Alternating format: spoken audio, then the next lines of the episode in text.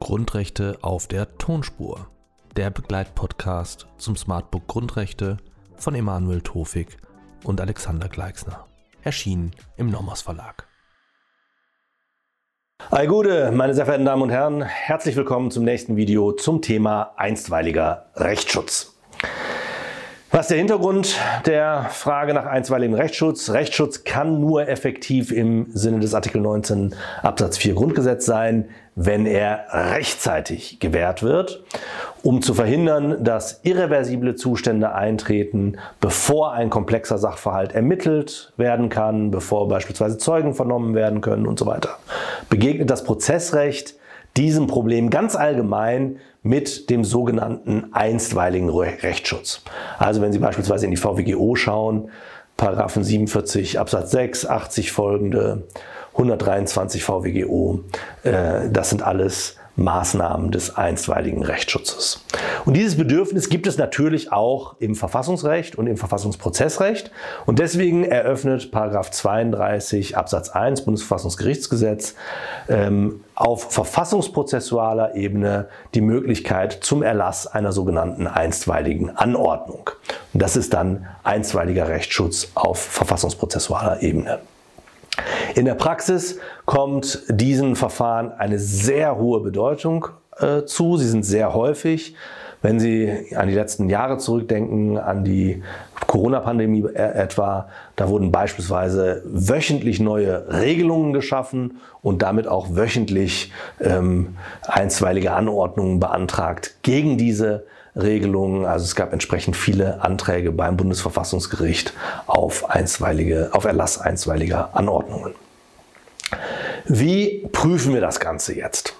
Der Obersatz lautet, der Antrag auf einstweiligen Rechtsschutz wird Erfolg haben, sofern er zulässig und begründet ist. Soweit, so bekannt. Dann steigen wir in die Zulässigkeit ein, müssen da erstens natürlich die Zuständigkeit des Bundesverfassungsgerichts prüfen, Zweitens die Statthaftigkeit des Antrags. Streitfall im Sinne des Paragraphen 32 BFFGG kann jede vor dem Bundesverfassungsgericht zulässige Verfahrensart sein. Das Hauptsacheverfahren muss indessen anhängig oder zumindest möglich sein. Bei römisch drittens prüfen wir dann die Antragsberechtigung. Hier gibt es keine ausdrückliche Regelung im Bundesverfassungsgerichtsgesetz, sodass äh, in Ermangelung einer solchen ausdrücklichen Regelung gilt, wer im Hauptsacheverfahren antragsberechtigt ist, der ist es auch im einstweiligen Rechtsschutzverfahren, also auch beim Antrag auf Erlass einer einstweiligen Anordnung.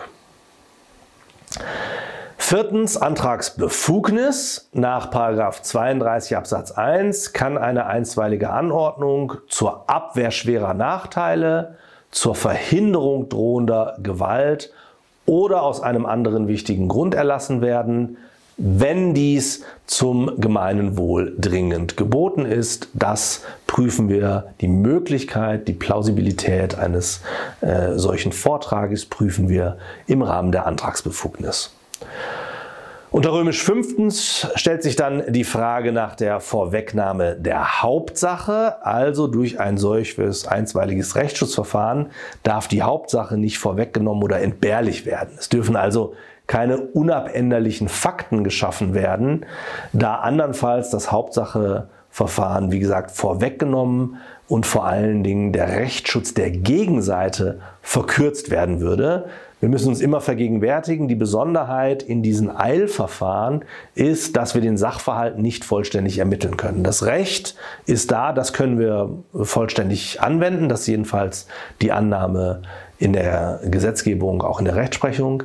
Ähm, aber was wir mit Sicherheit nicht vollständig in kürzester Frist ermitteln können, ist der Sachverhalt. Und natürlich kann sich bei einer Veränderung des Sachverhalts auch eine Veränderung der Rechtslage und der Entscheidung ergeben. Und wenn wir uns deswegen nur auf dieses Eilverfahren ähm, fokussieren würden und wenn das Eilverfahren sozusagen abschließend wäre, die Hauptsache vorwegnähme, dann würden wir nicht mehr zu einer Ausermittlung des Sachverhalts und zu einer endgültigen Entscheidung kommen. Deswegen darf hier im einstweiligen Rechtsschutzverfahren ganz allgemein die Hauptsache nicht vorweggenommen werden und eben auch hier im Verfahren nach 32 Bundesverfassungsgerichtsgesetz. Es gibt zwei Ausnahmen von diesem Grundsatz, auch die prüfen wir unter römisch fünftens. Erstens, wenn die Entscheidung in der Hauptsache zu spät ergehen würde, wenn damit sozusagen der Antragsteller komplett schutzlos wäre, dann darf ausnahmsweise das äh, einstweilige Rechtsschutzverfahren, der vorläufige, der Eilrechtsschutz, ähm, hier auch äh, die Entscheidung in der Hauptsache vorwegnehmen. Zweite Ausnahme ist, wenn die Antragstellerin oder Antrag, der Antragsteller nicht in anderer Weise Rechtsschutz erlangen kann und dadurch ein irreversibler und schwerwiegender Schaden entstehen würde. Auch dann darf die äh, Hauptsache vorweggenommen werden. Das führt uns dann zu römisch sechstens, dem Rechtsschutzbedürfnis. Das Rechtsschutzbedürfnis fehlt, sofern die Entscheidung in der Hauptsache rechtzeitig ergehen würde. Ja, also es, wenn es keinen Bedarf, keine besondere Eilbedürftigkeit gibt. Oder wenn die Antragstellerin oder der Antragsteller durch andere zumutbare Wege, auf anderen zumutbaren Wegen, auf andere zumutbare Weise ähm, das jeweilige Ziel erreichen könnte. Siebtens Form und Frist, ähm, Paragraph 23 Absatz 1 Bundesverfassungsgerichtsgesetz, insofern nichts Besonderes. Schriftlich und begründet muss der Antrag äh, ähm, eingereicht werden. Eine Frist ist hier nicht vorgesehen. So viel zur Zulässigkeit. Das führt uns dann zur Begründetheit des Antrags. Der Obersatz hier lautet, der Antrag ist begründet, wenn dies zur Abwehr schwerer Nachteile, zur Verhinderung drohender Gewalt oder aus einem anderen wichtigen Grunde zum gemeinen Wohl dringend geboten ist. Ja.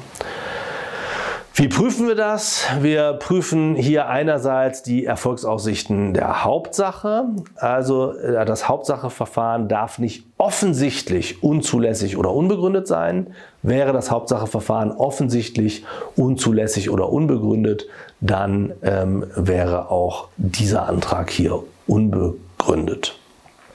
Und dann zweiter Schritt, und das ist die Besonderheit des äh, Antrags nach 32 Bundesverfassungsgerichtsgesetz, die sogenannte Doppelhypothese oder auch Folgenabwägung.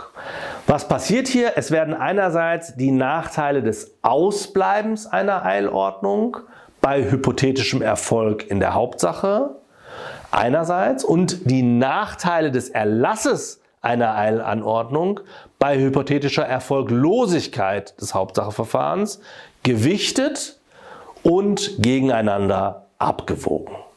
Ja, also wir schauen und wir stellen uns die Frage, was ist, wenn wir die Eilanordnung erlassen und hinterher das Hauptsacheverfahren ähm, erfolglos ist, versus wenn wir die Eilanordnung nicht erlassen und hinterher das Hauptsacheverfahren erfolgreich ist.